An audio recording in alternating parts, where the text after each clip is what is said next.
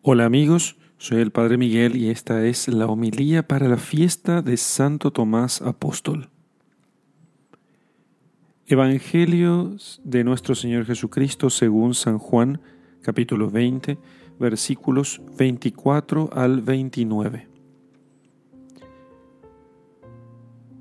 En aquel tiempo, Tomás, llamado Dídimo, uno de los doce, no estaba con ellos cuando vino Jesús después de su resurrección. Por tanto, le dijeron los otros, Hemos visto al Señor.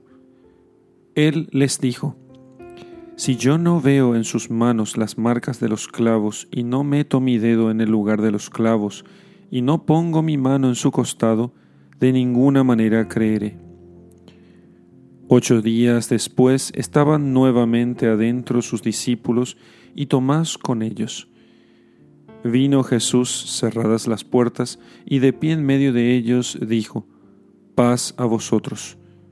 Luego dijo a Tomás, Trae acá tu dedo, mira mis manos, alarga tu mano y métela en mi costado, y no seas incrédulo, sino creyente.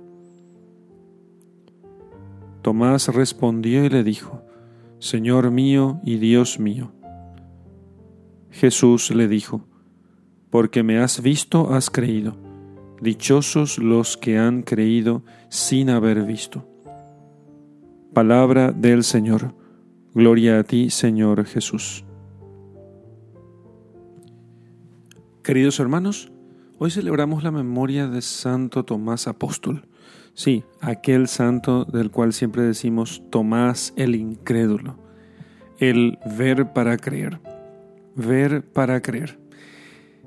Sin embargo, parece ser que mm, no todos acusan realmente a Tomás de su incredulidad. Algunos santos padres dicen, como por ejemplo San Juan Crisóstomo, que si bien es censurable eh, que alguno creyera todo, también, así como es censurable que la gente crea todo lo que se le diga, también es censurable acusar a Tomás groseramente diciendo que por qué no creyó lo que los apóstoles habían dicho.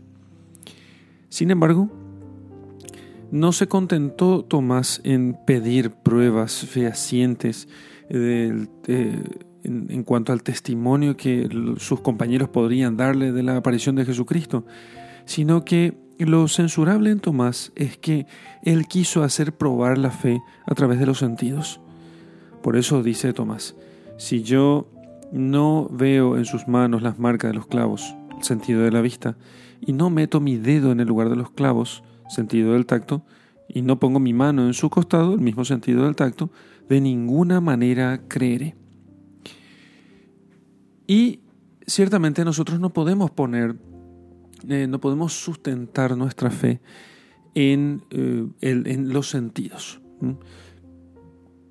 Porque la fe no exige los sentidos propiamente, exige más bien que el testimonio que se dé, en este caso el testimonio de los apóstoles y de la iglesia, acerca de lo que Jesús ha enseñado, ese testimonio sea veraz.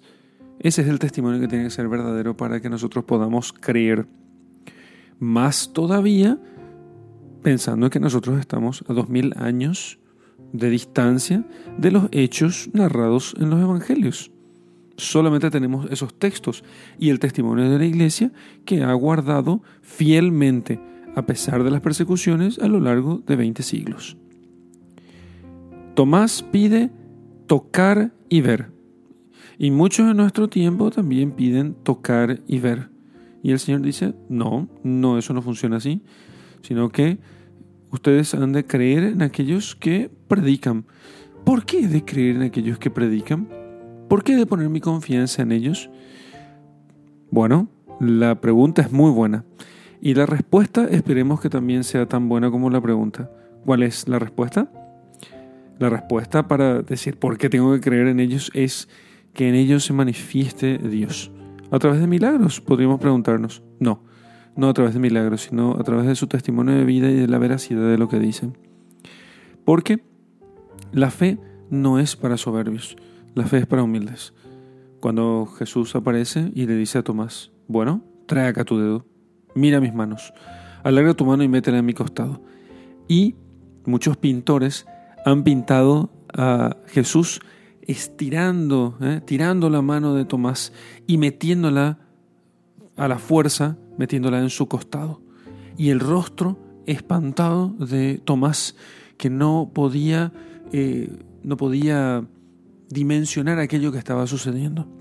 Así también entonces, lo que el Señor nos dice con esto, y eso también eh, algunos padres de la iglesia recuerdan, esta incredulidad de Tomás, que pretendió fundamentar su fe en los sentidos, nos ayuda a nosotros a que no pretendamos nosotros fundamentar la fe en los sentidos, sino que gracias a, a la incredulidad de Tomás, nosotros entendamos esto. Por eso el Señor dirá, bienaventurados aquellos que han creído sin haber visto.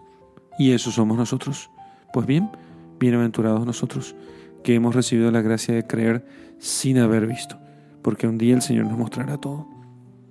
Gloria al Padre y al Hijo y al Espíritu Santo, como era en el principio, ahora y siempre, y por los siglos de los siglos. Amén.